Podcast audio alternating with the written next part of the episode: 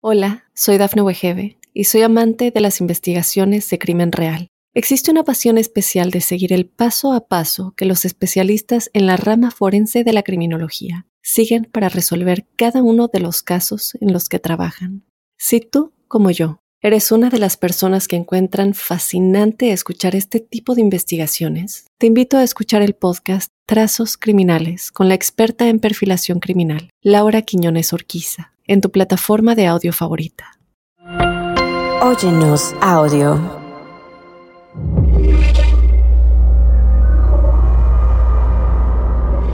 Observador paranormal.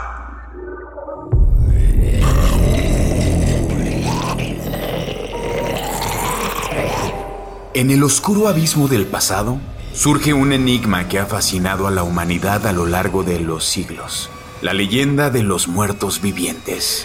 En este podcast nos sumergiremos en las profundidades de este misterio, explorando los recovecos tenebrosos que rodean a los zombies, criaturas que han emergido de las sombras de la realidad distorsionada hasta las pantallas de la cultura popular.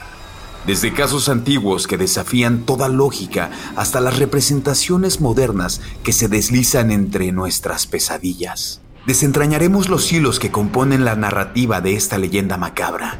¿Realmente existen? ¿Cómo han evolucionado a través de los siglos, moviéndose entre la realidad y la ficción?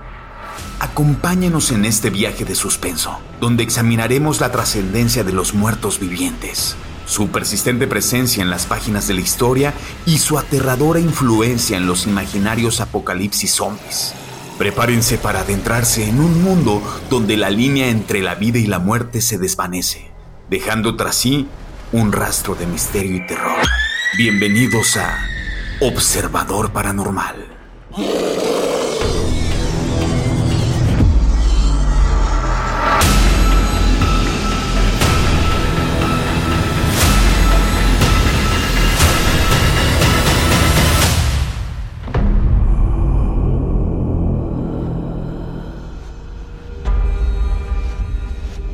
Bienvenidas y bienvenidos queridos observadores. Estamos en un capítulo más de este que yo espero sea su podcast favorito, que bueno, ya, ya, ya, ya sé que para muchos sí lo es y sigo muy agradecido. Y el día de hoy el tema está interesante, está divertido, hay cosas que me alcanzaron a volar la cabeza de verdad, pero para poder platicar de esto y decirles quién es el culpable siempre de que yo aprenda cosas nuevas de este mundo paranormal y de estas cosas que uno dice, es que estas historias no existen, pero luego empiezas a investigar y es como de, ah, ¿por qué? ¿Por qué Juan Manuel? ¿Por qué, querido Juan Manuel Torreblanca, me sigues volando la cabeza cada vez que puedes? ¿Cómo estás, querido amigo? Muy bien, cachorro. Pues como siempre, contento de estar haciendo este programa contigo para todos nuestros observadores y nuestras observadoras. Muy felices de, toda la gente que estamos viendo, que nos está escuchando, que nos manda sus mensajes, sus dudas, sus anécdotas, sus historias. Y al final te voy a contar unas anécdotas, historias que nos han compartido, que si están hablando de volarnos la cabeza, que dices, órale, o sea, hay cosas muy interesantes, hay cosas que nos han compartido que sí me ha dejado pensando varias veces, decir, ok, eh, reformulándome conceptos que yo tenía como muy claros y de repente digo, esto, sí está extraño con respecto al asunto de los sueños. Hay mucha gente que nos ha buscado para compartirnos sus sueños y decirnos esto qué significa, ¿no? O esto qué pudiera llegar a ser. Ahí les dejo un mensajito antes de, de, empezar este programa. Todos los mensajes los leemos. Disculpen si no es inmediatamente, porque realmente nos damos la tarea de estar leyéndonos. Y pues obviamente un humilde servidor les da el punto de vista a partir de lo poco o mucho que yo sé. Hay cosas que todo mundo estamos aprendiendo. Yo siempre sigo la premisa de que no hay nadie por muy sabio que sea que no tenga algo que aprender y no hay nadie por muy eh, humilde que sea que no tenga algo que enseñar. Así es que pues yo también estoy aprendiendo con ustedes, eh, observadores, gracias a este podcast también. No sé tú, Robin, pero yo creo que hemos aprendido bastante, ¿no? De estar aquí platicando y viendo estos temas. si a mí me llegaran a preguntar, eh, no sé, en julio del 2022, si yo hubiera estado haciendo este programa, ¿no? Y que ya lleváramos un año grabando, no me lo hubiera imaginado y de hecho yo creo que no tendría, o sea, si me hubieran preguntado cuánta información tienes con respecto a, a lo paranormal, les diría, pues estoy en ceros, ¿no? Y observador paranormal me ha dado como esta eh, oportunidad de, ir aprendiendo ir aprendiendo cosas, ¿no? Y aprendiendo de todo, aprender de, eh, e inclusive de esas, de, esos mitos, ¿no? Que no son, no son reales, pero también de esas cosas que uno puede creer que nunca pasaron y, y sí pasaron, ¿no? Y llegan a pasar, ¿no? Digo, porque ahorita ya, ya lo platicaremos, pero de esta eh, pandemia que se dio, ¿no? De, la danza, que ya se las platicaremos. Lo tenía que decir ahora porque de verdad me, vuela la cabeza ese tema, pero ya llegaremos. Llegaremos y, se han de preguntar, digo, ya vieron el, título de, lo que estaremos hablando hoy, que es la leyenda de los muertos vivientes, y que si bien mm, para poder llenar este como de más información este programa, pues nos fuimos a qué podrían ser los muertos vivientes, ¿no? ¿A qué le llamamos estos muertos vivientes? Y yo creo que, digo, no sé, Juan, para mí lo primero que se me viene a la mente cuando yo escucho muertos vivientes, pues definitivamente pienso en los zombies. Es un espectro grande el hablar de los muertos vivientes, porque hay muchas analogías que pudieran caber aquí. A final de cuentas, por ejemplo, un vampiro que tú conoces, no estos que brillan, no estos que, parpadean y brillan, ¿no? Sino estos, estos, esta, esta, leyenda que existe antigua de los vampiros, pues son, son a final de cuentas muertos vivientes, están muertos. ¿no? O sea, eso sería un muerto viviente y no necesariamente quiere comer cerebros. Entonces, sí abarca bastante amplitud esto de los muertos, de los muertos vivientes, pero nos vamos a focalizar o nos vamos a concentrar un poco más en lo que es pues los zombies, como acabas de decir, ¿no? Y en los zombies hay que, hay que dejar muy en claro para todos nuestros observadoras y observadores, pues qué es un zombie y sobre todo este proceso de zombificación, que es alguien que sufre un proceso de volverse esta persona que no tiene voluntad propia, eso es como la característica que tienen los zombies. Algunos los dominan sus, su saciedad por querer comer carne humana, otros por quererse comer los cerebros, que son los, los clásicos zombies que nosotros conocemos hasta en las caricaturas. Y hay otros zombies que pues tú nosotros ya vimos en las referencias de cultura popular, hay unos hasta zombies enamorados, ¿no? Que quieren saciar sus ganas de, de que su corazón sea apaciguado, ¿no? O sea, sí, reverendas succionadas, querido Robin, pero pues sí, literalmente así queda, querido Robin. Y bueno, ¿qué es la zombificación? No, la zombificación es comúnmente una transformación de un ser vivo en una criatura similar, pues obviamente que a un zombie. O sea, es eh, este tema que es de cultura popular, referentemente a las películas, a la televisión, a la literatura, que también ya lo vamos a ver en el caso de Frankenstein. ¿Y qué implica? Pues que una persona que está viva se convierta en este muerto que está vivo.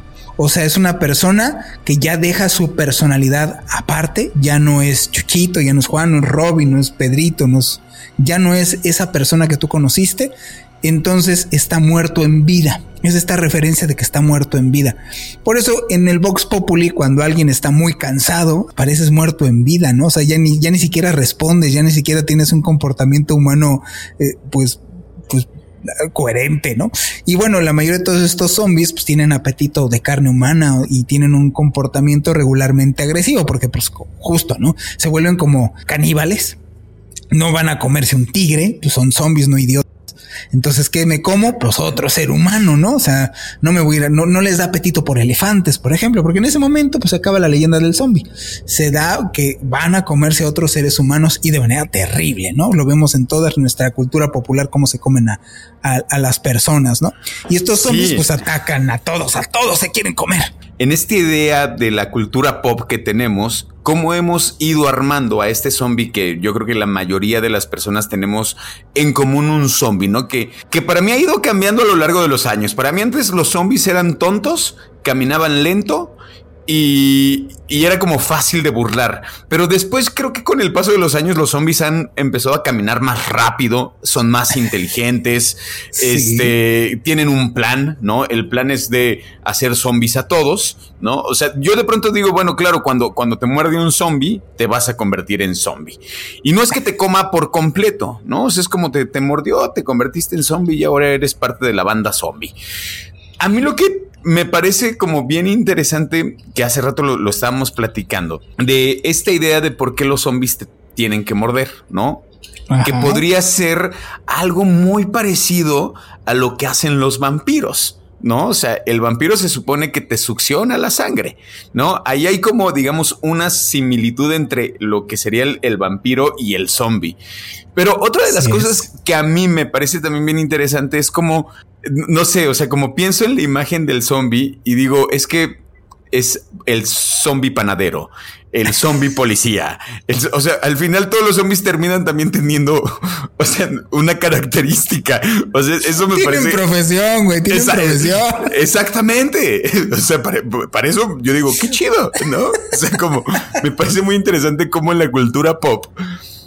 Eh, estas imágenes que tenemos de zombies es como de como este otro mundillo, ¿no? Es como de, ah, mira, eh, está el, el podcast Observador Paranormal con Juan Manuel Torreblanca Zombie y Roberto Belmont Zombie. Imagínate, estaría súper entretenido porque sería.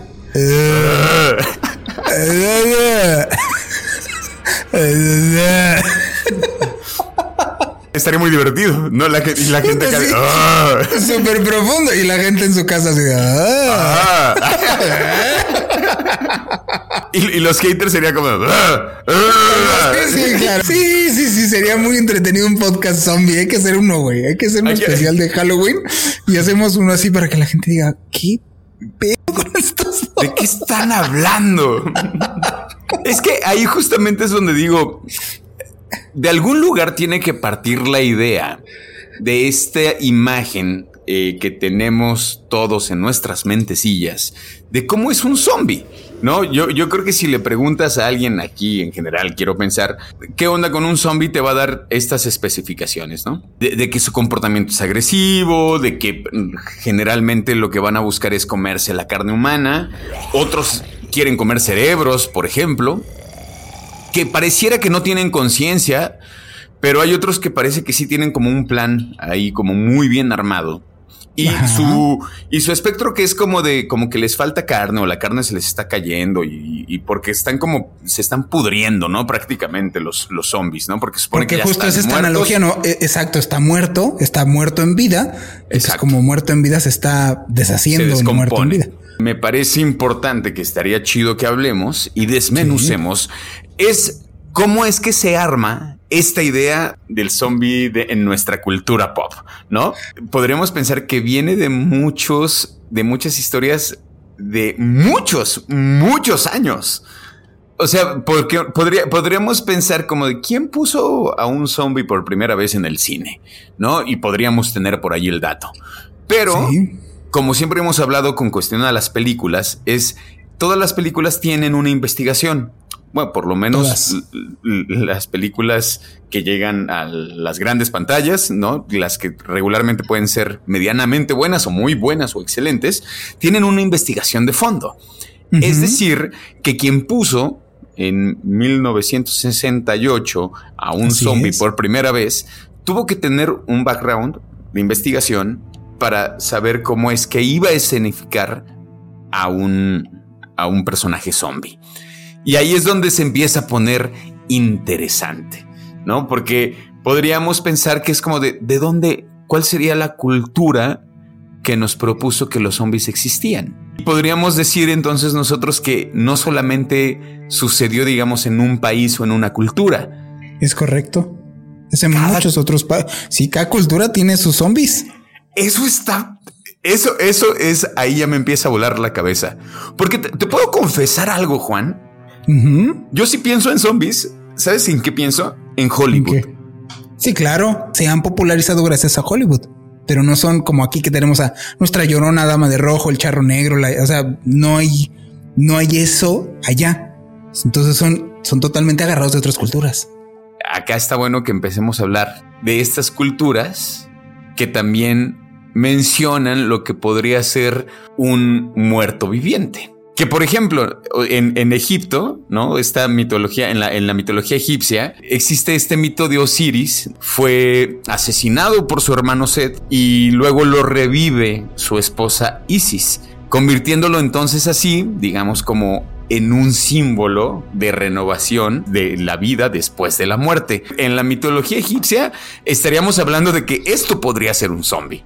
¿No? Porque pues es, es, una, es un muerto que revive. La idea de la muerte nos ha fascinado a todos los seres humanos en todas las culturas. O sea, la muerte es, es una, es, algo, es un tópico en, los temas como que nos han apasionado a todos los seres humanos. Por eso estos temas paranormales nos gustan a muchas personas, porque la muerte es algo que a todos, diría mi abuelita, a todos nos va a tocar. La muerte es pareja. Esta fascinación que hemos tenido con la muerte, pues se ven reflejadas en estas culturas como lo que acabas de decir. Entonces sí, porque es que si dices es el primer zombie, pues no, porque pues un zombie luego lo van a creer y ya está así dices no.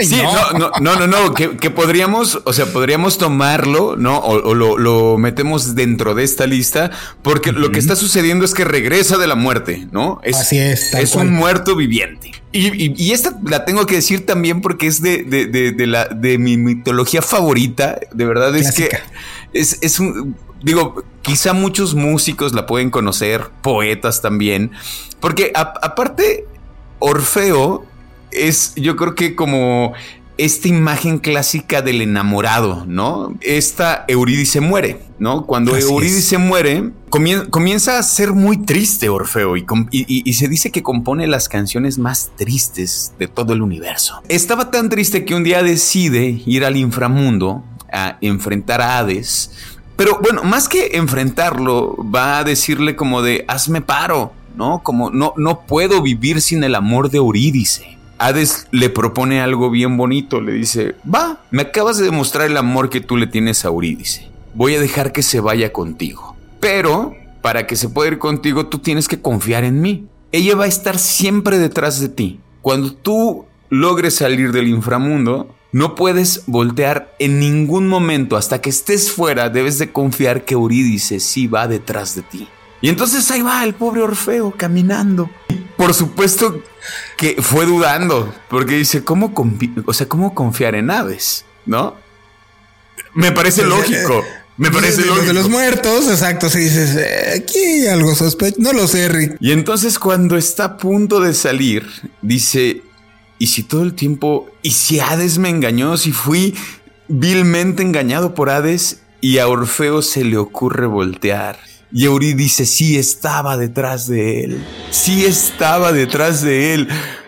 Aunque digamos, no se cumple en que Eurídice vuelve de la muerte en este mito, entra, ¿no? La quisimos meter porque para empezar la historia es muy bella.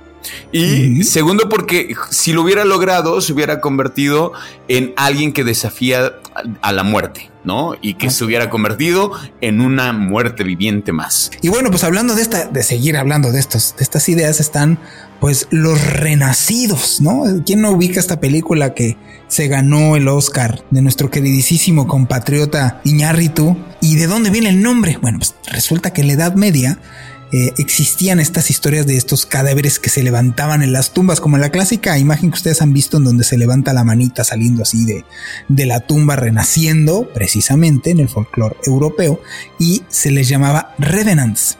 De ahí el nombre de la película del renacido, de Revenant, porque es la idea que se parece más o hay más similitud a lo que nosotros conocemos actualmente como un zombie, porque ya hay variantes en estos, en estos renacidos, ¿no?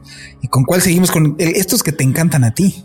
Pues se supone que en la tradición vudú haitiana existe el término zombie, pero este se refiere que es a un ser resucitado mediante prácticas místicas. Y según las creencias, eh, un Bokor, que es, digamos, el practicante de la magia negra, tiene el poder de revivir a los muertos y controlar sus acciones.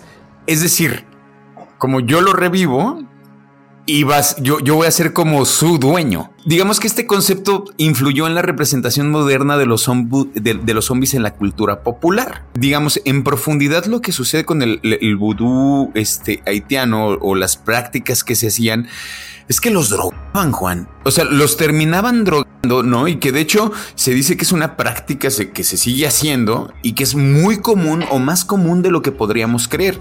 ¿Qué es lo que sucede? Les dan, digamos, como eh, un tipo de droga o, más bien... Contienen neurotoxinas, o sea, lo mismo que tiene el pez globo, pues. Exactamente. Y lo que hacen es que los, les provocan un coma. Digo, a mí me parece que también estar en coma es como estar muerto. Se podría, pues, podríamos pensar que la gente que sale de un coma también podría ser un muerto viviente. Provocan el coma y lo que pasa es que estas personas pues entran en este estado y si tú, bueno, tú llegas a, a tomarle los signos vitales, puede que ni siquiera presente bien sus signos vitales, entonces lo das por muerto, ¿no? Se ponen fríos, pues, como en coma, pues, o sea, es más a ver si la libran. Ellos a lo largo de muchos años han perfeccionado este, este estado, o sea, justamente lo han hecho tan bien como para no matar a la persona por completo, pero simular casi su muerte. Obviamente lo que pasa es que falta oxigenación en el cerebro y ya que regresan, pues ahí hacen un podcast paranormal.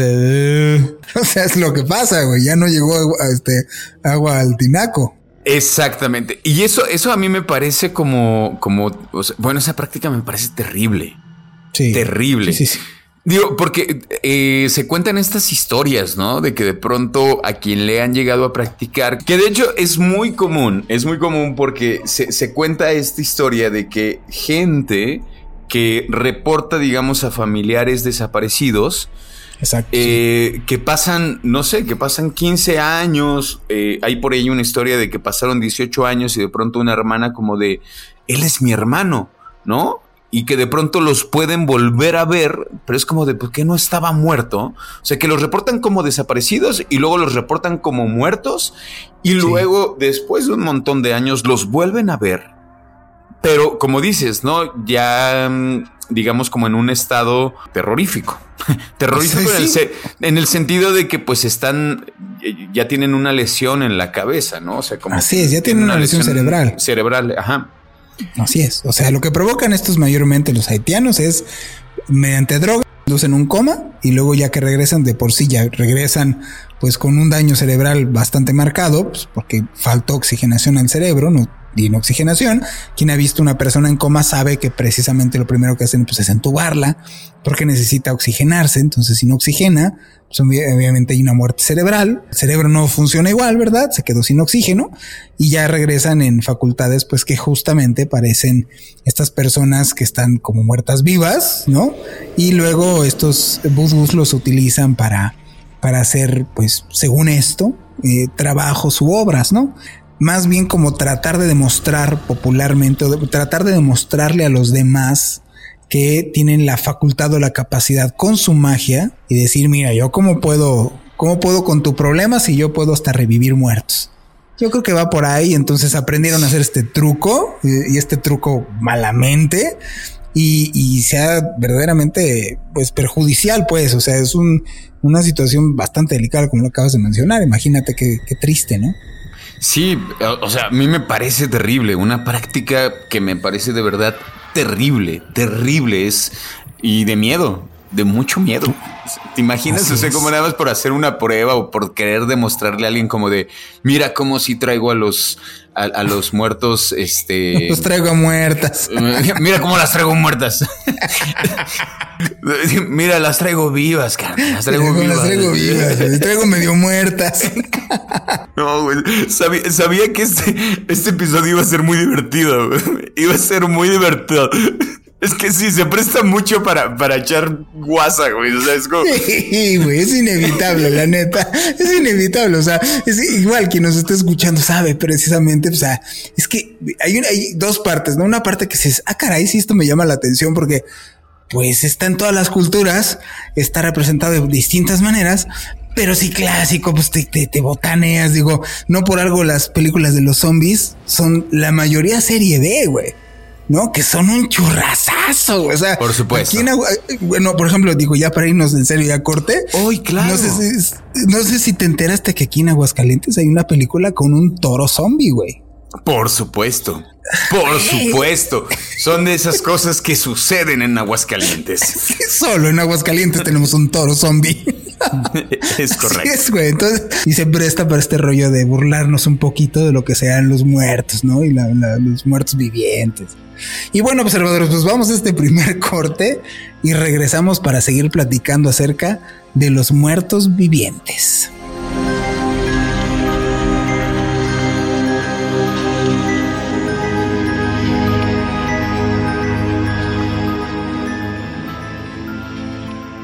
Hola, soy Dafne Wegebe y soy amante de las investigaciones de crimen real. Existe una pasión especial de seguir el paso a paso que los especialistas en la rama forense de la criminología siguen para resolver cada uno de los casos en los que trabajan. Si tú, como yo, eres una de las personas que encuentran fascinante escuchar este tipo de investigaciones, te invito a escuchar el podcast Trazos Criminales con la experta en perfilación criminal, Laura Quiñones Orquiza en tu plataforma de audio favorita.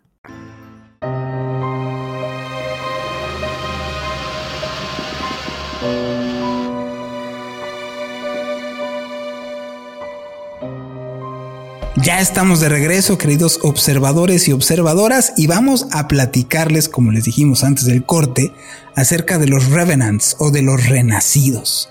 ¿Qué son estas criaturas o estos seres de creencia popular o del folclore en Europa?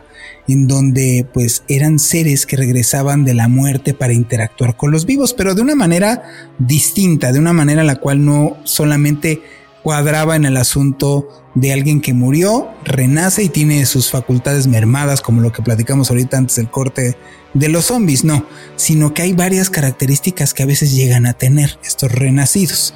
Algunas de estas características, pues es que los renacidos son conocidos por regresar físicamente a la vida, abandonan sus tumbas y caminan entre los vivos. Son de estas escenas que uno puede ver hasta en el cementerio de mascotas, ¿no? Que salen las, no sé si te acuerdas de esta película en donde salen las mascotas, este, que hacen como un pacto de un, con el diablo, un libro así macabro, y salen hasta los perritos y todo este rollo. Digo, está representado hasta los Simpson. Pero también, bueno, está esta idea de que vienen a atormentar a los vivos, en donde se cree que los Revenants regresan con intenciones malévolas en donde atormentan desde sus familiares o quienes estuvieron involucrados con ellos antes de morir. O sea, son como, digámoslo así, un poquito vengativos los renacidos. Entonces ya te empieza a cuadrar un poco la idea que tenemos de los zombies, ¿no? O sea, porque los zombies es, son malos, vienen con sed de venganza, los, los zombies. Y pues bueno, las razones de su retorno pueden ser variadas, no nada más la, la venganza, o para corregir injusticias o simplemente porque no están en paz. Entonces está en esta relación que existe de los de las almas en pena, justamente son almas en pena y como están en pena y no están descansando, pues salen de sus tumbas y empiezan a molestar a todos porque ellos no se encuentran en paz. De ahí esta idea de que ves un apocalipsis zombie, que se quieren a comer a los humanos y, y son malos malditos y quieren la destrucción total porque vienen con este plan de venganza. Y bueno, las vulnerabilidades de estos renacidos pues varían en todas las historias como en lo que hemos visto de los zombies. Y a veces son muy específicas, como de aquí nace en estos renacidos la idea de que si les cortabas la cabeza, ya no había manera de que se pudieran desplazar en algunas partes. En otros así los tuvieras que hacer cachitos pues se volvían a armar. Esta, esta idea que se tiene de un zombie armado, pues es desde ese entonces. Lo que resulta es que varios lo que hacían es que los tenían que quemar. Y ya que los quemabas, entonces ahí sí, para que veas, se morían estos renacidos, ¿no? Y como los otros, también su cuerpo está en estado de descomposición, lo que les hace, lo que les hace estar representados como totalmente maquiavélicos, malos, malditos y aparte de todo macabros, ¿no? O sea, que se vean putrefactos. De ahí realmente nace nuestra concepción de la cultura popular acerca de los zombies. Digámoslo así, no, no saca espinas en cuanto a hablar de este tema de que la mayoría de todas nuestras creencias pues vienen de Europa. Así como la gente cree que, por ejemplo, el Día de Muertos, pues aquí hablamos del Día de Muertos, realmente el Día de Muertos que nosotros celebramos son muchas cosas que heredamos de los españoles. Realmente aquí no celebraban a los muertos. Igual el mariachi, ¿no? Que nosotros lo tenemos así como que el mariachi es mexicano, ¿no? Y la neta, pues el mariachi no es mexicano, güey. O sea, todos los instrumentos con mariachi, pues todos, todos los instrumentos españoles. O sea, igual los zombies. Entonces, ¿de dónde viene la creencia? Así como vimos de, del, del asunto de Halloween. ¿De dónde viene? Pues también viene de Europa. Viene de Europa nuestra creencia de los clásicos zombies en la cultura popular. Por ejemplo, Juan, en, este sentido, eh, no sé, vino a mi mente que en algún momento hablábamos de, Carlos Castaneda.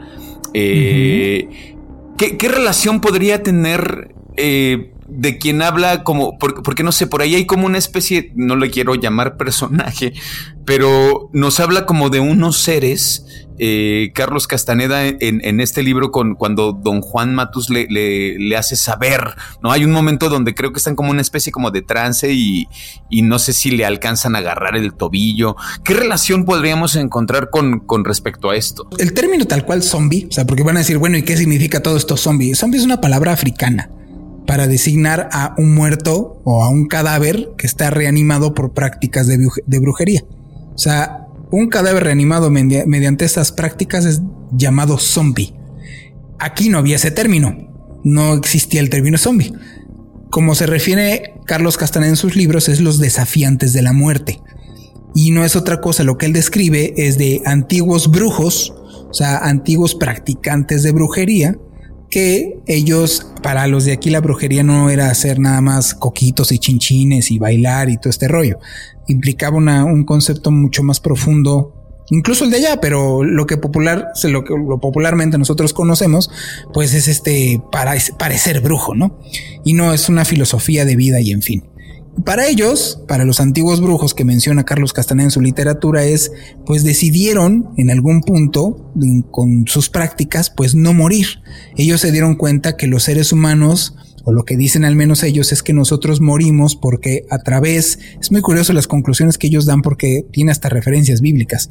Ellos se dieron cuenta que nosotros somos como un huevo luminoso, al menos eso menciona ahí, y en este huevo luminoso tiene una hendidura a la altura del ombligo.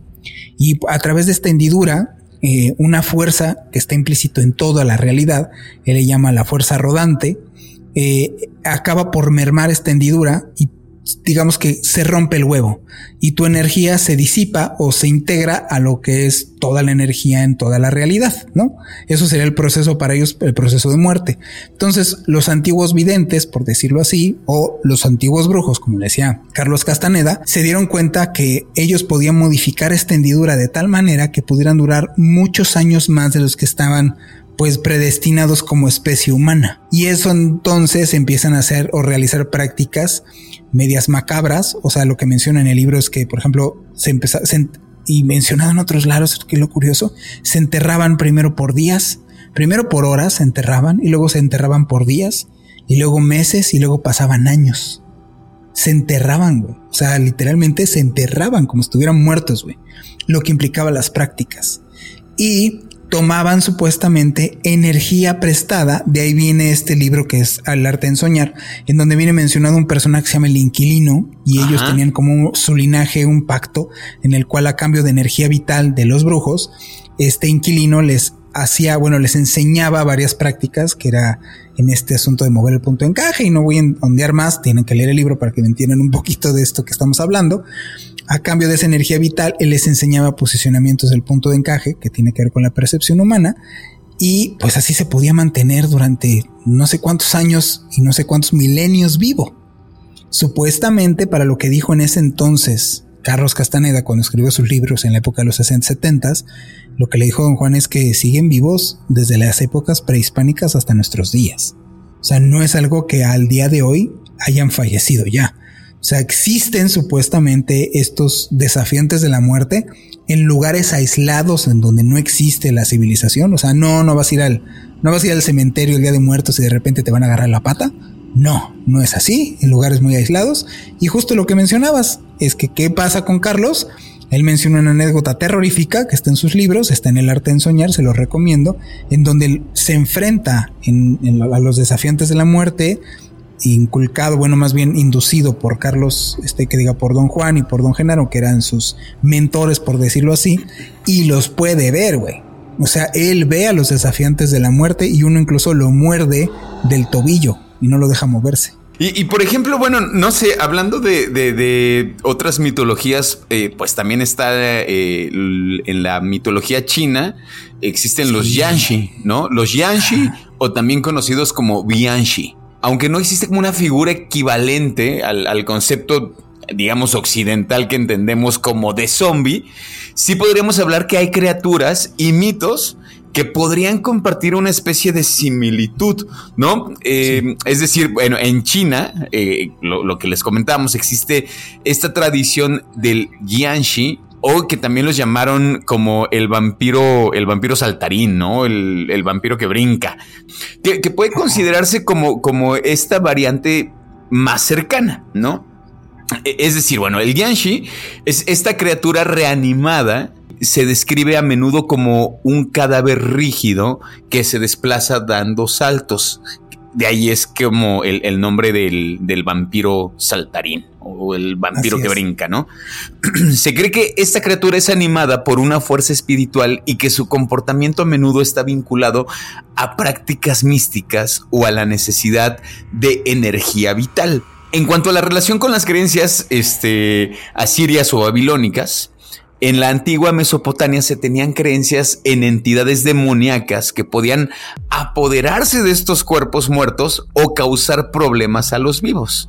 En la mitología asiria y babilónica, algunos demonios estaban asociados con la muerte y la enfermedad. La creencia en la posesión demoníaca o en entidades que buscaban cuerpos era muy común en las culturas de la antigüedad y no estaba limitada, digamos, a una región específica. Una de las cosas que, me gustaría rescatar como hay muchas cosas que se fueron como, como creyendo con respecto a los Bianchis, porque justamente lo que, lo que, lo que pasó en algún momento es que cuando los cuerpos, digamos, como de algún familiar, ¿no? Muere, muere alguien, ¿no? Muere un familiar tuyo, y para poderle dar sepultura a este cuerpo, lo que hacían es que se pagaba, digamos, como una especie de servicio para que te regresaran el cuerpo. Y lo que se hacía, ¿no? Que por eso a mí me parece bien interesante. Lo que se hacía es que los ponían como en una especie de, de palos de bambú, bueno, no en una especie, como en palos de bambú, los llevaban cargados y entonces imaginen, o sea, esta imagen es ver a alguien que va muerto, o sea, va sin vida y alguien lo está cargando, entonces parece que va brincando, ¿no? Digamos como el bambú tiene una especie como de este, Movimiento oscilatorio. Exactamente, pareciera, ¿no? Que va brincando este cuerpo y que también de ahí se cree que cuando los movían por el tiempo de estar, digamos, como todavía sin tener un, eh, digamos, una muerte digna, por así decirlo, sin haberlo enterrado como se debe de ser, se le metían los demonios, ¿no? O sea, como también de ahí se van creando como todas estas historias pero me pareció bien interesante esto de los Bianchi, o sea, como que, también son horribles. Son espantosos, pero justo, mira, ¿sabes qué me gusta, me gusta recalcar de esta historia que estás contándonos? Es que de ahí nace, o de estas historias nacen el límite en nuestras, por ejemplo, nuestras religiones, comúnmente pues, católicas, cristianas, el límite para velar a una persona. Claro. O sea, nosotros tenemos un límite en nuestras culturas para velar a una persona y de donde viene la creencia de que después de velar a esta persona y no enterrarse en un tiempo y forma debido, más allá de estar en un estado de putrefacción, que es en lo que mayormente las personas se respaldan, es que puede llegar un espíritu oportunista e incorporarse a este, pues digámoslo así, este envase que ya dejaron ahí aventado y ser poseído. Lo chistoso es que, como comentamos, en la mayoría de todas las culturas está esta referencia en donde sucedían estas cosas que velaban demasiado a la persona o se mantenían mucho tiempo en estado de descomposición y acababan teniendo un episodio así. Yo sinceramente, pues digo, tengo mis dudas, mis reservas, pero por supuesto, más que actualmente, pues se han llegado a dar personas que, por ejemplo, en, esta, en, Japón ahora, ¿no? Que está muy, pues lamentablemente, pues sí de moda o está en boga, cada vez eh, morir solo en su casa, ¿no? y, y, ya después encontrarlos en estado de putrefacción muy avanzada. Y yo que sepa, ninguno, pues ha terminado de Banshee. El tiempo eh, que tiene esta, digamos, como esta mitología. O sea, el tiempo, eh, eh, esta, creencia tiene más de dos mil años. Mira, prácticamente los zombies o la creencia de los, muertes de los muertos vivientes tienen desde que se conocen civilizaciones establecidas en el mundo. O sea, vienen desde, es más, mira, desde los sumerios. Esto no lo platicamos, por ejemplo, de los sumerios y a veces de esos datos inútiles que me sé para compartir en una fiesta y que aburren. Y la leyenda de Inanna enseña a varias personas a poderla revivir antes de irse al justo al mundo de los muertos para tratar de rescatarlo. Y entonces cuando hace esto, es condenada por sus cosas en el mundo de los muertos y ya no la dejan regresar. Pero como aquí en el mundo de los vivos les enseñó a todos cómo revivirla, la traen de vuelta. Esta idea de desafiar a la muerte existe desde que hay seres humanos. O sea, desde el primero que cayó muerto, fue así de, ok. O sea, todo en este mundo tiene esa, pues ese encaminamiento. Vamos hacia la muerte. O sea, siempre en nuestra cultura está este desafío a la muerte permeado en absolutamente todo. El héroe es héroe, incluso se vuelve héroe o desafiando a la muerte, güey. O se acaba muriendo, ¿no? O se acaba muriendo o, se, o, acaba venciendo a la muerte. Esto parece, de verdad que va a parecer guasa, pero, pero podríamos poner también a Jesús eh, me, hizo clic ahorita con lo que estás diciendo, como finalmente es un héroe, ¿no? O sea, digamos, es, un héroe, pero que regresa venció de la muerte. a la muerte. Exactamente. Venció a la muerte, sí, venció a la muerte. O sea, nuestra analogía que nosotros tenemos, o más bien nuestro punto de referencia para el heroísmo en todas las historias que pues, tú lees tantito ahí, de cualquier historia, es más, hasta si quieres de Marvel, todos nuestros superhéroes lo que desafían a final de cuentas es a la muerte a su propia muerte o a la muerte de sus allegados. Claro. Ese es el villano último, el villano final, la muerte, ¿no? Lo ves representado en absolutamente todo, si vas hasta, si quieres, a Star Wars.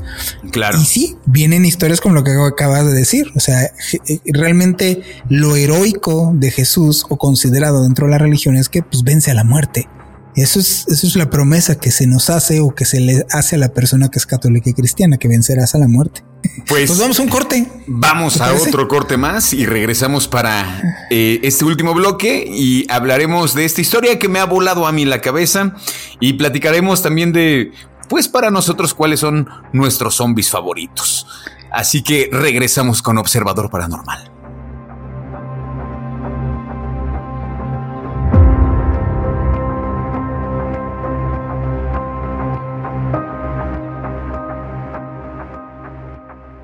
Hola, soy Dafne Wegebe y soy amante de las investigaciones de crimen real. Existe una pasión especial de seguir el paso a paso que los especialistas en la rama forense de la criminología siguen para resolver cada uno de los casos en los que trabajan. Si tú, como yo, eres una de las personas que encuentran fascinante escuchar este tipo de investigaciones, te invito a escuchar el podcast Trazos Criminales con la experta en perfilación criminal, Laura Quiñones Orquiza en tu plataforma de audio favorita.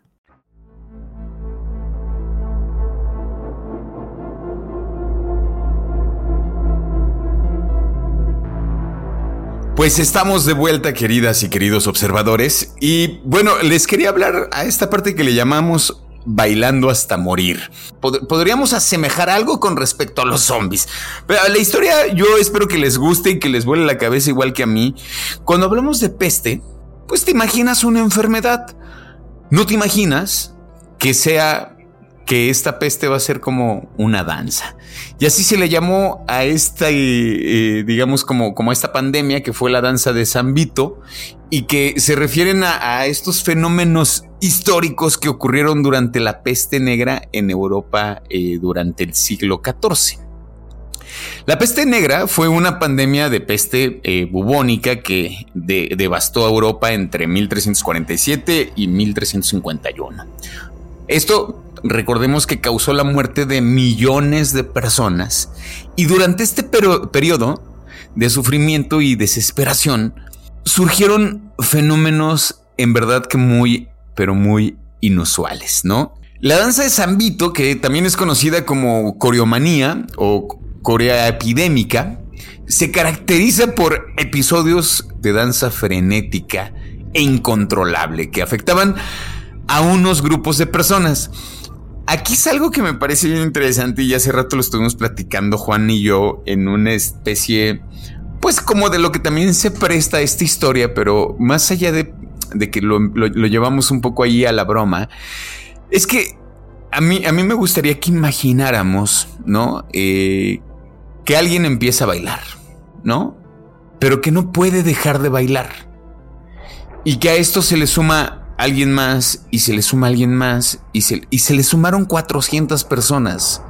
400 personas y después, lo, o sea, lo interesante es que digamos, no es que nada más estaban bailando y ya, ¿no? O sea, no es que solamente estuvieran haciendo una coreografía, sino lo que comenzó a pasar es que al cabo del tiempo, porque no bailaron, digamos, un par de horas, ni dos días, bailaron por semanas, empezaron a morir a causas eh, de paros cardíacos. Si es que estás ahí, digamos, sometiendo a tu cuerpo a un ejercicio. Finalmente, pues, bailar tiene que ver con el ejercicio. Entonces, estaban baile, baile, baile, la gente caía, la gente moría y fueron 400 personas.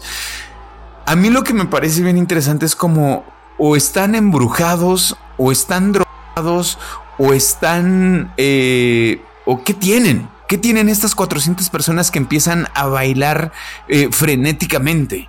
Para que más si, entienda, si entendamos un poco el contexto de dónde está este, o sea, estamos hablando de más o menos, por ejemplo, esta que fue muy famosa en el 1528. Ajá. En donde estamos en 1528, ¿no? O sea, realmente no hay internet, no hay mucho que hacer ni, que, ni por qué ver. Sobre todo que no hay acceso a la música como tenemos ahorita, ¿no? De que, no sé, dices, ay, voy a hacer el quehacer de mi casa y voy a poner musiquita, voy a poner un buen reggaetón, que habrá gente que le gusta el reggaetón, habrá que diga, voy a ponerme a Marilyn Manson, ¿no? O alguien que diga, ay, voy a escuchar este par de babosos de observador y voy a lavar los trastes. Exacto. No, o sea, realmente pues no había una música la cual pudiera llegar como a contagiarse. Esta persona o estas personas que empezaban primero a bailar, bailaban sin motivo. O sea, no había música puesta y empezaban como, pues sí a tener estos movimientos de baile. Ojo, baile. No eran movimientos frenéticos, o sea, para que lo visualicemos un poquito mejor entre todos nosotros, no es esta escena que nosotros tenemos que le han puesto hasta música de Ramstein, en donde tienes al pastor que de repente empiezan a entrar todos en frenesí y empiezan como a tener casi casi convulsiones. ¿Has visto estas escenas en sí, pero por supuesto. No, así de ah, bien eufóricos todos los, los que así, así empiezan como a convulsionarse estos muchachos acá en el frenesí, en, en la catarsis católica o cristiana este, y pero que no tiene un sentido su, ritmo, su movimiento, o a veces sí tienen movimientos rítmicos, pero pues parecen realmente incluso pues, poseídos, ¿no? Eh, no, digo, no es mala onda, pero no tienen como, ay, mira qué bonito está bailando, ¿no? Sí. O, no se hasta ahorita el, baile del frenesí católico, pues no. O sea, no, no, no es una referencia, güey, ¿no? Sino que realmente tenían movimientos rítmicos como si estuvieran de esa época, ojo, en esa época no había rock and roll, no había nada. O sea, para lo que se bailaba o se tenía referencia de baile en esa época. Incluso lo que le comentaba Robin, que de las, de las cosas que están escritas, porque ojo, todo esto hay una, o sea, lo sabemos porque hay archivo histórico de esto. No tenían necesidad de, de, estarse inventando este tipo de tonterías en esa época, en registros que no eran para la gente común, sino pues en, archivos verdaderamente serios que incluso cuando empezaban ya a caer muertas las personas de, de fatiga, de estar tan cansadas que les daba un ataque al corazón, las que seguían bailando recogían a estos muertos para seguir bailando con los muertos. Hay muchas representaciones de esta época, que era la, la, la época medieval, en donde ves varias figuras humanas, entre ellas están varios que ves que están vivos y otros que ya están cadavéricos, que siguen bailando con ellos. Incluso jalaban a varios para seguir bailando con ellos. Imagínate este, este bonito vodevil que veíamos ahí, lo que platicábamos y veíamos en referencias, en donde pues ¿qué decidieron las autoridades? Pues tráiganles músicos, ¿no? O sea, en vez de decir, ¿qué, hacemos con estos güeyes? Ay, pues que bailen. Sí, la, resolución me pareció bien interesante, como de cómo, cómo atacar eh, este baile, pues con música, ¿no? O sea, vamos a parar este, este mitote, les vamos a poner música porque seguramente no les gusta la música a la gente que baila. Se dice cosa curiosa que se detuvo. La gente... Sí, o sea, que, al cabo, que al cabo de un rato después de estar bailando todos, se detuvieron así como de repente empezó, así terminó. Pero ojo, ojo, o sea, Escuchen esto, observadores. Después de mes y medio de estar bailando. Exactamente. Después y no creen que iban al baño bailando, ¿no? Ni comían bailando. O sea, por eso la gente se empezó a morir. Claro. Sí, o sea, es que era bailar, bailar, bailar, bailar todo el tiempo, bailar durante 24 horas los 7 días de la semana, durante un mes y medio. Yo creo que por ahí estaba una tal Lupita, ¿no? La que le preguntan, ¿qué le pasa a Lupita? No sé. No sé. ¿Qué es lo que quería? Bailar. ¿no? Bailar. Yo creo que ahí viene la canción. Su papá no estaba en ese momento y pues como el papá no la dejaba bailar, el papá sale de viaje y Lupita comienza a bailar. A bailar. Lupita es la causante. ¿Por qué no baila? Pues su papá. Pues su papá. La verdad, pensar tanto para bien o para mal, o digo, para un sentido y otro, ¿no? Decir, está bien alucinado esta historia registrada y no le hacen caso. O sea, exacto. O sea, dijeron, bueno, hubo un caso aislado de este asunto. No, o sea, de hecho, por eso se llama danza de San Vito, porque hay varios casos presentados a lo largo de la historia en donde las personas empezaron a bailar sin control hasta morir realmente. Así como lo que se menciona, ¿no? Que vivimos ahí, ¿no? La, la, la, pandemia o la epidemia de la risa en 1962 en África, en donde no dejaban de reírse y no dejaban de reírse horas y días y semanas, aquí no se dejaban de, de, de bueno, de bailar. No dejaban de bailar. O sea, ¿Tú, ¿Tú tienes alguna teoría con respecto a esto, Juan? O sea, que, eh, no sé, ¿te podrías animar a decir como de, a mí me parece que sucedió esto? Pues mira, ya ves, hay varias, ¿no? hay varias que supuestamente pues es gente que y consumía sin quererlo algún estupefaciente o alguna droga de, de, la alimentación que ellos recibían en ese entonces, pero sinceramente no creo que 400 personas fueran intoxicadas al mismo tiempo. Y justo la coordinación es lo que descartas muchas cosas, porque dijeras, bueno, es personas que estaban haciendo un ritual, ¿no? Máximo de... Estamos hablando de la época medieval en donde no te podías pasar de de estar diciendo cosas que no porque por quítame estas te mataban. Entonces no tenía un sentido el hecho de hacerlo de manera tan coordinada. No había, o sea, drogarse, pues no creo. Eh, ser personas que se dedicaban a un culto en específico, tampoco creo.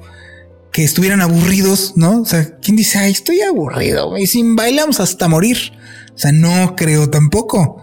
Sinceramente, ¿qué creo que pasó en este caso? Nosotros tenemos, tendemos a demeritar muchos sucesos que están alrededor nuestro y que como tontamente no los vemos, no los percibimos como se dice el dicho a simple vista, no creemos que está sucediendo o que están pasando hay ilusiones ópticas y todo el mundo tiene esta relación de las ilusiones ópticas, ¿no? ¿Quién no, no ha visto este video o estos memes en donde dice, ve este punto por un minuto y volteas y de repente todo se te mueve, ¿no? ¡Wow! Así como hay alteraciones mediante lo, lo visual, también hay alteraciones auditivas, güey. O sea, yo no sé si sabías, ahorita se han puesto un poco de moda, pero hay ilusiones también, así como ilusiones ópticas, hay ilusiones auditivas. Y también hay inducción de comportamientos mediante sonidos. El sonido, las ondas de sonido, tiene un montón de sentido de cómo puedes provocar un montón de cosas, ¿no? Como inclusive eh, llevar a un lugar, eh, a una cosa como más, más serena. ¿no? O sea, como... Así es. Por, por, ejemplo, no sé, los cuencos tibetanos, ¿no? O sea, como, como esta cosa que sucede con el cuerpo, te ponen en un cierto estado de meditación, Totalmente. inclusive, ¿no? Simplemente, por ejemplo, ondas de baja frecuencia pueden alterar el, la visión, por ejemplo, ¿no? O sea, y no ondas de baja frecuencia tienes que poner un artefacto que esté zumbando abajo, que no simplemente es un ventilador que puede llegar a, a ocasionar ondas de baja frecuencia, puedes ver o tener visión borrosa, güey, o ver estas clásicas sombras a reojo y realmente no es que esté una entidad, sino que simplemente está en la misma frecuencia que está resonando el ojo ocular, güey. Entonces te digo, hay tanto que no sabemos que está en este mundo, en este momento sucediendo alrededor nuestro. Para mí, que en ese entonces lo que sucedió o pudiera llegar a, a suceder algún extraño fenómeno justo de ondas de baja frecuencia, de alguna manera, algo que tuviera más bien relacionado con el sonido, que alteró a este primero y entonces justo por eso se hizo colectivo. Este programa se llama Observador Paranormal porque sabemos que los fenómenos paranormales no existen realmente si no hay nadie quien esté percibiéndolos. Entonces en este caso no tenías a una sola persona que está bailando como loquita sin música en, una, en, un evento aislado tienes a 400 personas en donde ya hasta llama la atención a las autoridades para decir, güey, ¿qué hacemos con nuestros locos? Lo que me refiere a que no todos bailaban. Ajá, claro. O sea, aquí yo, aquí yo preguntaría, a mí lo que me intriga más no es los otros 400 que pudieras acusar de histeria colectiva, sino a los 3, 4, 5, 10, 20 u otros 300 que no bailaron. O sea, ¿por qué existía este contraste? O sea, me, me interesaría como como investigador, imagínate que tengo una máquina del tiempo, saber qué es lo que está sintiendo el que está bailando, si está en especie de trance, si no baila, si emite algún sonido, y el que no está bailando, qué es lo que piensa, siente o dice. Eso es la magia de estos fenómenos. Para mí, tiene que ver con el sonido de alguna manera.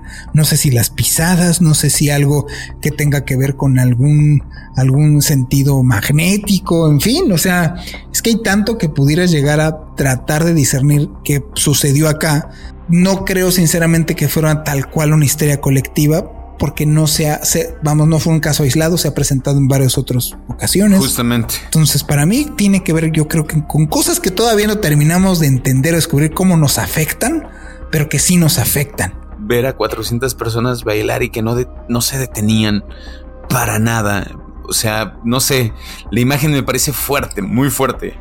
Pero bueno, para, para, terminar, igual y podríamos ahí como mencionar este cuáles son como los, los zombies en, en la cultura pop, aunque ya igual y mencionamos algunos. Este. Yo creo que estos han sido como pues íconos, ¿no? Dentro de, dentro de la cultura pop. Y tendríamos que, por supuesto, mencionar a uno de los pioneros que este, son los zombies que propone eh, George Romero, ¿no? Eh, recordando la película de La Noche de los Muertos Vivientes, que esta película se grabó en 1968. Eh, por ahí, yo no he visto completa la película, tengo que, admitirlo, pero sí en las imágenes que, ahí estábamos recopilando el, buen Juan Manuel y yo, me parece una película bastante interesante para ser el año en, en que salió la peli. Hay imágenes que me parecen bien, pero bien crudas, súper crudas. Este, y bueno, digamos que, que, Romero sí, siendo, siendo este pionero, pues establece algunas características que las asociamos ahora con los símbolos, este, con los zombies modernos. Y digamos, ¿no? Lo que te platicaba hace rato, que a mí me parece bien interesante cómo antes los zombies podrían ser lentos, que eran carnívoros. Este, digo que ahora ya son más rápidos. Eso es como de, ¿Por qué? empiezan a ser más veloces los zombies? Si antes eran lentísimos. y bueno, digamos que este George Romero lo que propone es que sean los zombies lentos, que son carnívoros y que a menudo este, los vamos o los asociamos con, con, el sentido de que hay un apocalipsis zombie, ¿no? Esa es como la idea que nos propone de los zombies dentro del cine, ¿no? justo como lo que acabas de decir, algo que me parecía muy estúpido cuando yo era niño. A mí el monstruo más idiota se me hacía precisamente una momia y un zombie. ¿Por qué? Porque pues el pensar la idea de existir un vampiro que pues, se puede volver, este, o bueno, es más, puede llegar a convertirse en animal, animal cual nahual, no se mueven algunos murciélagos. Estoy hablando del típico. Claro, claro. ¿no? Así con de pátula, ¿no? O que no se ven reflejados en los espejos, pero estás hablando de un, de un ser que supuestamente se mueve rapidísimo, que este, digo, hasta estos que brillan se mueven rapidísimos, ¿no? Y dices, híjole, eso sí da miedo porque pues tiene facultades superiores a las mías, incluso un hombre lobo, ¿no? Pues tiene dientes, se mueve más, es más fuerte que yo, en fin. Pero a mí, por ejemplo, se me hacía la cosa más idiota una momia o un zombie, ¿no? Porque es, se mueve lento, camina lento. O sea, en lo que van, pues tú ya puedes agarrar tu coche, te vas a Acapulco, te echas unas cheves, ¿no? Y él sigue en tu casa, eh, ¿no? Tú decía. Te imaginé agarrando tu carro, güey, acá.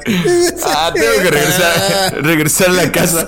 Y el zombie va, va en la caseta de acá de no, tengo que regresar, maldita sea. Y ya lo pasas el güey así de. Eh, y ahí va para tu casa, ¿no? Lento el güey. Yo creo que no fue el único con este sentir, porque a partir ya de personajes que fueron a partir de mi época, yo lo he dicho abiertamente, yo soy muchacho de los ochentas, y ya tenemos películas, por ejemplo, en el 2002, propuestas como la de 28 días, claro. donde igual hablan de una epidemia zombie, aquí ya empezamos a darle una, una justificación más allá de solo hecho, del solo hecho de repente son muertos vivientes o son seres poseídos, sino aquí ya existen virus, ¿no? Y virus que transforman estas personas en justo estas facultades y entonces pues le dan ya este, este asunto temeroso en donde ya no es una persona, ya no tiene sentimientos ni emociones, ya solamente es como un animal con capacidades y fuerza sobrehumana y se mueve justamente así, rapidísimo. Y sí, para que veas, tiene una velocidad increíble y ya te dan alcance y ya te pueden matar y te matan como en horda. Esta, este giro, pues ya ahora sí ya le da otro tenor al hecho de decir, ahí vienen los zombies, pensar en horda de zombies. Vienen, por ejemplo, bueno, películas como la de la de Brad Pitt de Guerra Mundial Z, en donde no sé si te bueno, si le llegaste a ver esta escena en donde hacen ruido, porque eso es, cierto. O sea, en esto, estos zombies ya lo que, lo que tienen de característica es oyen sonidos así fuertes y ahí son atraídos, corren así unos encima de otros, hacen una pared ahí en, en, las, en las paredes de Jerusalén. En fin, o sea, ya son una horda de seres así desgraciados, ¿no? Estos zombies que ya caminan rápido. Pero tú sí eres como medio, medio fan del, de la cosa zombie, ¿no? O sea, a pesar de que igual y te parecían estúpidos, si eres medio, pues medio fan, ¿no? Pues es que soy, es que soy cinéfilo, güey. Película que te puedo recomendar de zombies así tal cual, el, típico, o digámoslo así entre comillas, típico zombie, es esta película de Rec, que es española, en donde mezclan el asunto de virus, pero también el asunto de posesión. Está inmersiva la experiencia y luego son entre infectados y poseídos. Ok. Buenísima, güey. Pero ya es una mezcla de esto que estamos viendo. Ok. Ya es entre zombies de George Romero y zombies de, de este, ¿cómo se llama? De Walking Dead y zombies. O sea, por ejemplo, ya son. ¿Viste de Walking Dead? así, güey. Muy poco. Sinceramente, me, me, gustó mucho hasta la parte de los zombies. Porque ya Walking Dead no se trata de zombies, se trata de humanos matando a humanos. Lo que sí queda permeado, que incluso lo podemos ver hasta en videojuegos. Hay un, hay un videojuego que, por ejemplo, si me gusta, pues decir, para mí que eres un zombie lover de closet, ¿no? No, pero es que hay cosas buenas incluso en videojuegos. Yo tengo de los pocos videojuegos, bueno, de los últimos, porque yo la neta pues ya tiempo para jugar videojuegos, jajaja. Pero de los últimos videojuegos que sí que jugué es Led for Dead, güey. Es buenísimo. Ok. Es este juego inmersivo en donde pues estás atrapado con un grupo de personas y estás en un apocalipsis zombie y te tienes que defender con tu pistolita y en fin, da, da, da, da, da, y hay hordas de zombies, güey. Entonces de repente haces cosas que alteran a los zombies y se vienen en desbandada, güey. Y ya aquí hay mutaciones de zombies, güey. O sea, si tú llegaste a jugar Resident Evil, ¿nunca jugaste Resident Evil? Sí lo llegué a jugar, pero es que ¿verdad? yo soy un ser muy raro, Juan, muy raro. Como que, o sea, no, de hecho tampoco fui fan de, de los videojuegos. Es más bien yo soy, yo soy muy ñoño, güey. No es que sea raro. Sí, eres muy ñoño, güey. sí, la neta, güey. O sea, sí, dilo tal cual, güey. O sea, estaba tratando de desafrar tu, tu, ñoñez, güey, con mi.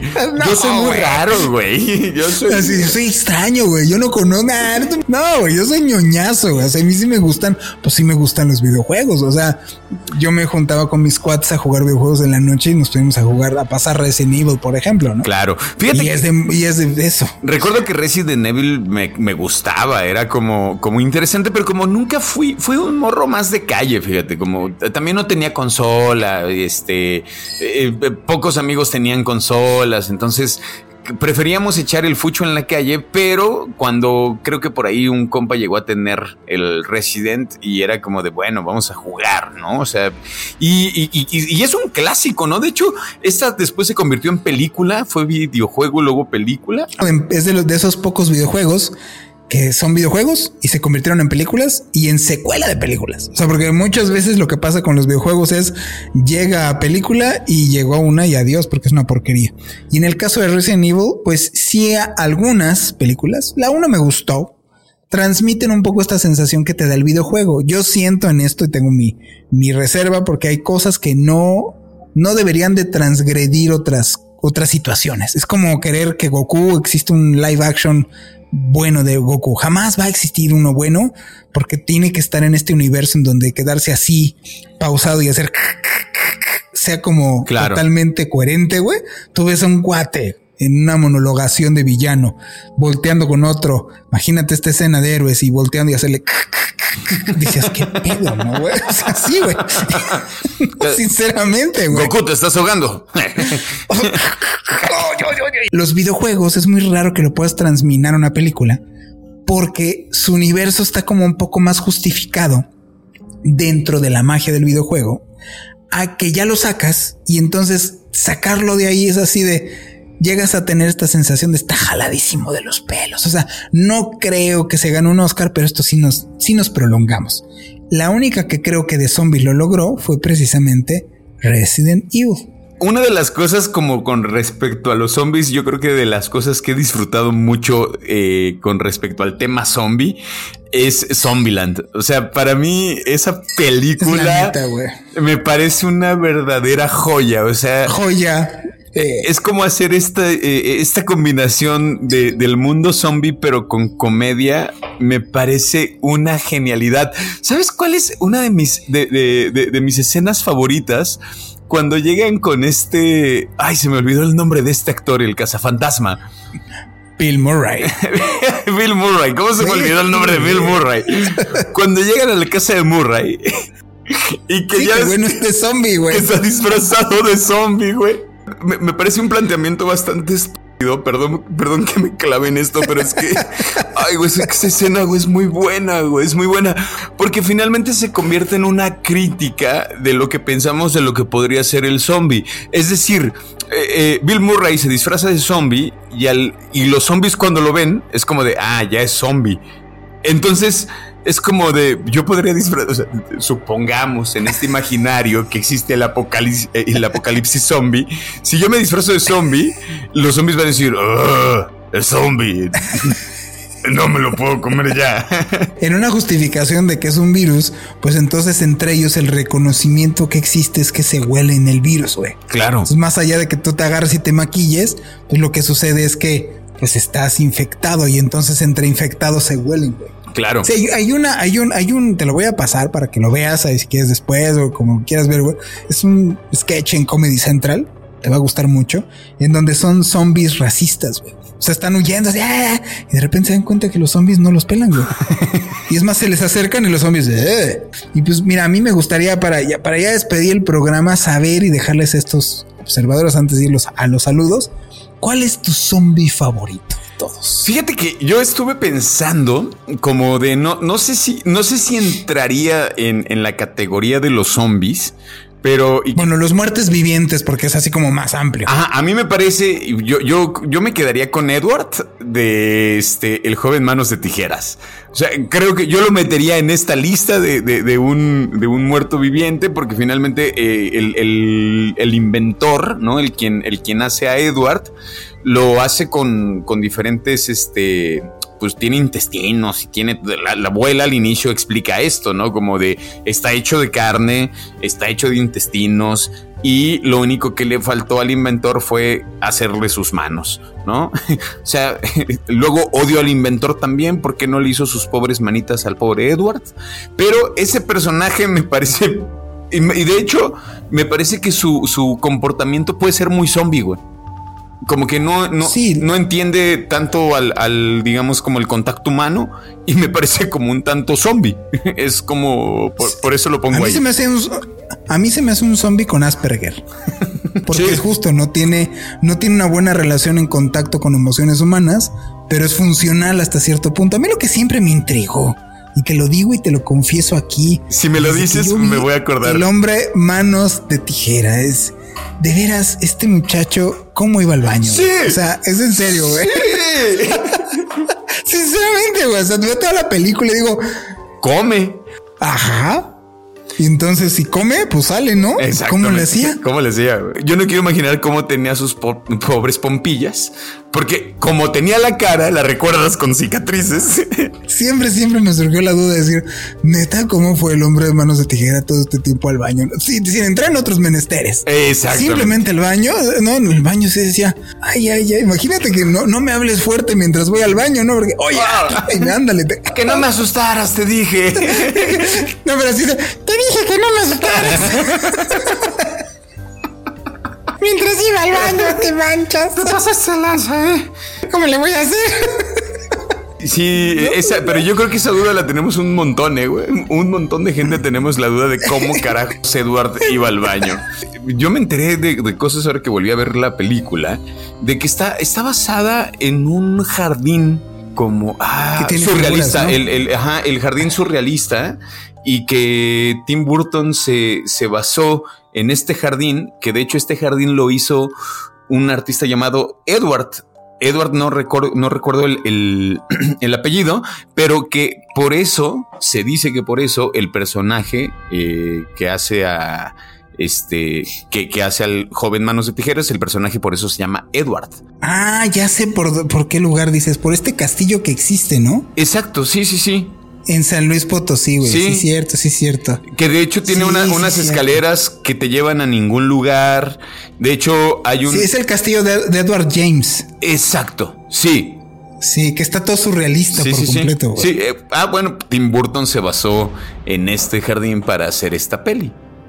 Por eso creo que también, creo que también tiene que ver con eso de que Edward, el joven manos de tijera, sea mi zombie favorito. Pero el tuyo, ¿cuál es? Pues mira, de zombie de zombie, en el cliché de zombie, la neta, no tengo. A mí, te digo, parece que no soy, pero no es muy amante de los zombies, el típico zombie, así como el, que, el cliché que tenemos, güey. Más bien me quedo y me gusta más la idea de los desafiantes de la muerte. Y a mí un personaje, aprovechando porque van a, van a hacer como un remake, espero, espero con todo corazón que no vayan a hacer una porquería. Pero para mí, un, un desafiante de la muerte en el icono pop que me encanta y me fascina, güey, es el cuervo. Y por supuesto. de la muerte, güey. Por supuesto, O sea, es un donde justo es este asunto de viene, desafía la muerte, eh, viene en una sed de venganza, como te digo, ya viste los Revenants. Es un Revenant típico y aunado al cliché que estamos, eh, bueno, de este animal de poder que tendría que ver con el asunto de, de, otras creencias como en el nahualismo, ¿no? Que, que, está maniatada su, digámoslo así, su perpetuidad al, a la existencia de este ser, de este cuervo, ¿no? Ese es el que yo me quedaría, me encanta, porque pues le tiene personalidad, no, eh, tiene una causa, tiene un porqué, tiene una finalidad. Eh, a mí la película me encanta, es una película de esas que puedo estar viendo muchas veces y, las puedo seguir viendo y viendo y viendo y no digo, ah, ya hasta aquí. O sea, yo creo que El Cuervo es de las películas que he visto más en mi vida, güey. Entre otras tantas, pero es con ese me quedo, con El Cuervo, güey. Buenísimo. De Brandon Lee. Eh, gran, gran personaje. O sea, creo que sí es un, eh. es un gran muerto viviente. Y bueno, observadores, les queremos mandar un saludo a todos los que nos escuchan. Voy a empezar primero precisamente con Pau Macedo, que nos invitó a su podcast. Está muy agradecida. Y Leo tal cual nos dice, pues, este, además de saludarlos y mandarles un abrazo, les queremos agradecer porque nuestros episodios con ustedes nos han traído muchos más escuchas. Gracias eh, por confiar en nosotros. Pau, te mandamos un gran abrazo, sé que nos escuchas, sé que nos oyes todos los programas. De verdad, gracias a ti por invitarnos. Fue, eh, de verdad un placer estar en esos dos programas. Les mandamos un saludo a ustedes dos ahí de, del mm, podcast. ¿no?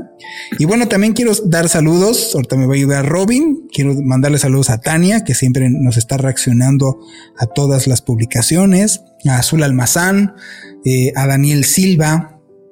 A Daniel Silva nos contó una historia, te prometo que la voy a, la voy a, o sea, toda la voy a, leer y te voy a dar un comentario que justamente tiene que ver con, con experiencias ahí eh, paranormales, este, te prometo que voy a, acerca de Yabus, que voy a leer toda tu historia, a Alan este, House, a Glenda Alcibar, que siempre mandamos a saludar, hasta donde estés, te mandamos un abrazote, a Jenny Hernández, a Laura Goyes, a Karen Balam, a Valeria Mata, que ya el otro día saludamos así específicamente a ella, a Jessica, Arturo Villarreal, a Alejandra Valdivieso, que nos ha seguido fervientemente, a Magdiel, a José Octavio González eh, Torales, al buen Enoch, que siempre está reaccionando a nuestras publicaciones, el buen Enoch, a Humberto Peña, a Esteban Andrade, a Henry Mararena, a Jesse, a Natalia, que también le mandamos un gran saludo, que, que nos escucha siempre, a Natalia Argueda Solano, a Lane Marcé, a Liz, Mari Granadeño Ramos, Alejandro Teret, a Bárbara Olivares, Menay, a Oscar Cano Cepeda, a Alejandro Herregón, a Caro Gallego, también le mandamos un gran abrazo, a Miguel Enríquez, a Eduardo Vivanco Olivares, a Yunuan Gutiérrez, a Natalia Vargas, a Omar Guinto, en fin, a muchas, muchas, muchas personas que nos han este, pues mandado mensaje, nos han su cariño a través de este podcast. Tú, mi querido Robin, porque tenemos ahí un pendiente. Sí, justo. Un observador. Justamente yo quiero mandar este saludo en específico. Yo soy el que manda los saludos específicos a personas especiales. Gerson, queremos eh, mandar este saludo eh, de verdad que muy especial a Gerson Alberto. De verdad, discúlpanos si, si los saludos de pronto no habían salido Aquí está el saludo especial para ti. Este saludo va muy especial porque te la debíamos, Gerson. Te la debíamos. Así que Juan y yo te mandamos un fuerte abrazo, un saludote y muchísimas gracias por, eh, por seguir escuchando Observador Paranormal. Así que ahí está mi saludo especial para el queridísimo Gerson. Así es. Y pues a todos nuestros nuevos seguidores, este, bueno, les tenemos a todos, a nuevos seguidores, a quien nos ha seguido eh, desde un inicio, como estamos diciendo a Pau y a todos, a todos ustedes. De corazón, gracias. Donde estén, donde se encuentren, les mandamos un gran abrazo. Espero se hayan divertido y se hayan entretenido con este año que, que fue importante tanto para Robin como para mí. En verdad están en nuestro corazón. No estoy alardeando, de verdad es algo que hacemos con con mucho amor para todos ustedes y afortunadamente vamos a seguir haciendo y vamos a seguirlo haciendo gracias a ustedes, porque gracias a ustedes que nos están escuchando y que nos han apoyado y que nos han recibido muy bien a todos, a todos de verdad, muchas gracias porque va a poder seguir Observador Paranormal en donde nos estén escuchando en estas fiestas, abracen a los suyos, abrácenlos muy fuertes. De verdad, si alguien está peleado con alguien, ya perdónense, no vale la pena en esta vida estar peleado con nadie mi recomendación es, terminemos con eso, abracémonos todos, los abrazamos fuerte nosotros desde acá y les deseamos en serio una muy feliz Navidad y Año Nuevo. ¿Algún mensaje que les quieras dejar, mi querido Robin, a nuestros observadores? Me uno al hermoso mensaje que les acabas de decir y pues nada, que disfrútense, disfrútense mucho, disfruten a su gente, a la gente cercana, disfruten cada momento, cada segundo, no solamente de diciembre, no solamente de estas fiestas, sino de todo el año. Y para toda esa gente que nos escucha eh, y que ha confiado en nosotros y que nos da ese permiso de poder entrar en, sus, en sus trabajos, en, sus casas, con sus amigas, amigos, pues nada, eh, fue un año de verdad hermoso. Muchas gracias a cada uno de ustedes, a cada una de ustedes que le pone play desde la plataforma que ustedes decidan. Y pues nosotros seguimos y seguiremos mientras ustedes nos den ese chance de seguir platicando nuestras historias, de seguir eh, entreteniéndonos con ustedes y divirtiéndonos, porque la verdad esta cosa es muy divertida hacer observador paranormal es muy, pero muy divertido. Y nada, este, por favor, si tienen un síntoma zombie, ahora en los abrazos de Navidad y Año Nuevo, traten de no, se muerdan. No se muerdan, por favor, exactamente. Ni traten de comerse el cerebro de su compañero o compañera. así que, así que sigan estos pasos, por favor. Gracias a ti, querido cachorro, por estar compartiendo micrófono conmigo durante este año. De verdad fue bien, bien padre. Somos amigos. Aquí esto no está fingido, no estamos aquí a fuerza, estamos realmente porque sí nos queremos y sí queremos hacer este podcast.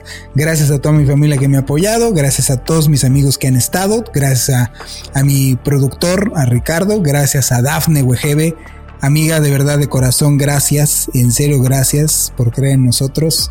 Eres un amor de persona y te lo he dicho, esto no es porque estemos en el programa. Gracias a todos que nos escuchan, amigos, enemigos y de todo, zombies y de todo. Nos vemos en el siguiente Observador Paranormal.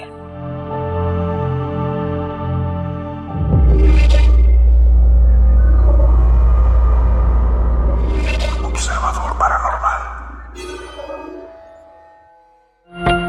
Óyenos audio. Hola, soy Dafne Wegebe y soy amante de las investigaciones de crimen real. Existe una pasión especial de seguir el paso a paso que los especialistas en la rama forense de la criminología siguen para resolver cada uno de los casos en los que trabajan. Si tú, como yo, ¿Eres una de las personas que encuentran fascinante escuchar este tipo de investigaciones? Te invito a escuchar el podcast Trazos Criminales con la experta en perfilación criminal, Laura Quiñones Orquiza, en tu plataforma de audio favorita.